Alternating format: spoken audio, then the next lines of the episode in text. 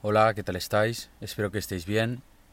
Me alegra teneros de vuelta una vez más al podcast con propósito. Hace poco que terminé de leer Ética para Nicómaco, el cual trata sobre escritos que hizo Aristóteles por allá el 324 a.C. y habla principalmente sobre la búsqueda de la virtud y la felicidad a través de la acción ética y la práctica de hábitos. Aunque es un libro muy interesante, a veces puede resultar un poco denso de comprender. Sin embargo, si te encuentras inmerso en el desarrollo personal y la filosofía, definitivamente te lo recomiendo. Entre los diversos temas que aborda, la amistad es uno que me llamó especialmente la atención. Aristóteles explora la amistad de una manera que realmente te hace reflexionar. Habla sobre la importancia de la amistad en nuestras vidas, cómo nos enriquece y cómo, en cierto sentido, somos seres sociales que necesitamos la amistad para crecer y desarrollarnos. Hoy me gustaría compartir algunas de las ideas que pude comprender de esta lectura y cómo podemos aplicarlas en nuestra vida cotidiana. Aristóteles en su obra discute diferentes tipos de amistad, de los cuales, según él, existen solo tres tipos principales. La primera sería la amistad de utilidad o amistad por provecho. Este tipo de amistad se construye en base a la conveniencia mutua. Las personas involucradas en este tipo de relación se valoran principalmente debido a que obtienen algún tipo de beneficio o utilidad de la amistad. Un ejemplo podría ser el típico amigo o colega que podrías tener en el gimnasio. En este contexto, podría decirse que os motiváis mutuamente para manteneros en forma. Compartís consejos de entrenamiento y quizás intercambiéis experiencias sobre dietas y hábitos saludables. En este ejemplo específico, esta relación sería útil para alcanzar objetivos de bienestar físico. Sin embargo, por lo general, más allá de estos momentos en el gimnasio, a menudo no existe una conexión cercana ni intereses compartidos que tengan un significado más profundo. Es decir, no hay nada más allá del gimnasio que relacione. Esta amistad suele ser transitoria y podría disolverse una vez que la situación o el propósito que la originó ya no sean relevantes. Por ejemplo, si cambiaras de gimnasio o incluso de objetivos de entrenamiento, es posible que te dieras cuenta de que la única base de la amistad se desvanece, y con ella la amistad misma. Es una relación que, en su esencia, se enfoca en la utilidad mutua en un contexto específico. El segundo tipo de amistad sería la amistad centrada en el placer o la amistad por diversión. En este tipo de amistad las personas se relacionan debido a que disfrutan de la compañía mutua y comparten intereses o actividades placenteras. A diferencia de la amistad por utilidad, donde lo que se encuentra y busca es un objetivo común, aquí podríamos encontrar amigos con los que te diviertes, como compañeros de fiesta, con quienes compartes momentos agradables, como salir a disfrutar de festivales, o simplemente pasar tiempo entretenido juntos. Estos amigos pueden ser el alma de la fiesta.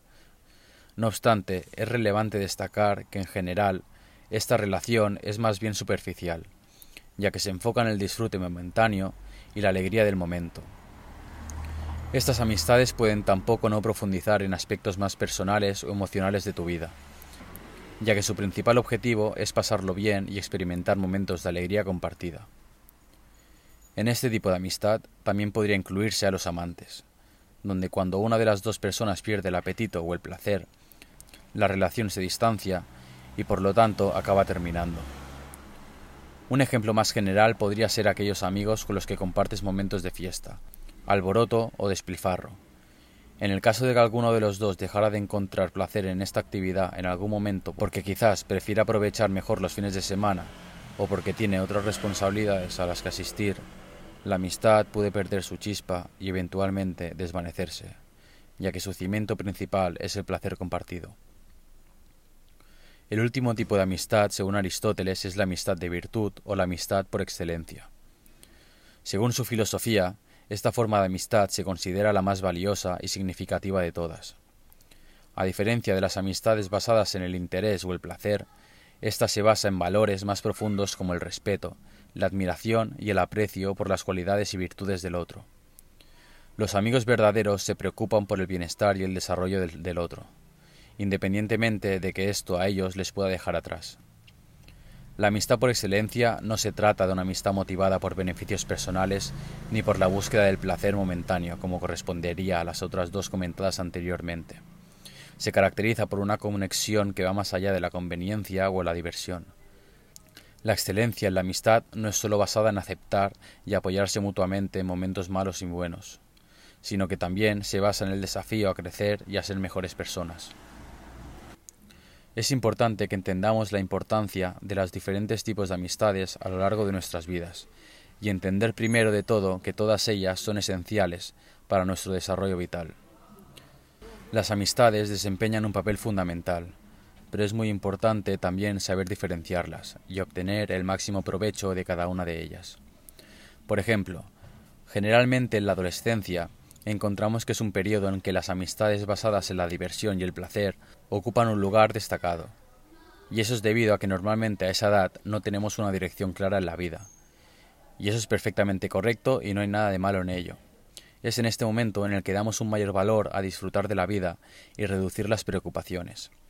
Por eso las amistades que nos brindan momentos de alegría y compañía son las más significativas en este contexto y son las que más apreciamos, ya que nos ayudan a sobrellevar la incertidumbre, las responsabilidades y los cambios que experimentamos.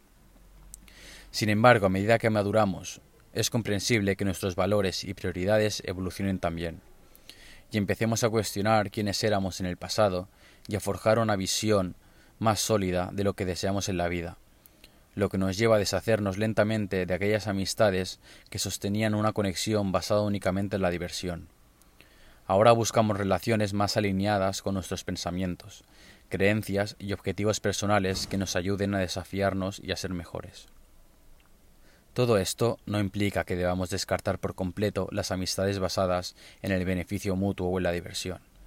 Estas amistades tienen su valor y relevancia en nuestra rutina diaria, proporcionándonos apoyo emocional, distracciones y compañía en diferentes etapas de nuestras vidas y de una forma indirecta en nuestra mentalidad futura. Una de las ideas principales a las cuales he podido llegar gracias a esta reflexión es que nuestras amistades no son solo relaciones sociales, sino que a lo largo de nuestra vida nos muestras también quiénes somos y qué es lo que más valoramos en ese momento. Por ejemplo, si hoy en día tu círculo más cercano de amistades están basados en un entorno laboral, estas amistades podrían reflejar tu enfoque centrado en tener éxito y proyección en la empresa. O por el contrario, si están basadas en salidas de fin de semana o eventos culturales, podrían reflejar tu deseo de disfrutar de la vida, crear recuerdos inolvidables o de evadir ciertas responsabilidades. No obstante, y con esto me gustaría acabar el capítulo de hoy, creo que es esencial ser conscientes de que con el paso del tiempo muchas de estas amistades desaparecerán ya que no necesariamente están destinadas a perdurar a lo largo de toda la vida. Y cuando esto pase, no deberías sentirte ni mal ni culpable por ello. Debes aprender a despedirte de ellas para tu propio desarrollo. Reconocer y valorar la diversidad de amistades en nuestra vida es fundamental, cada una cumple con una función muy importante. Pero recuerda que debes dejar ir para poder crecer.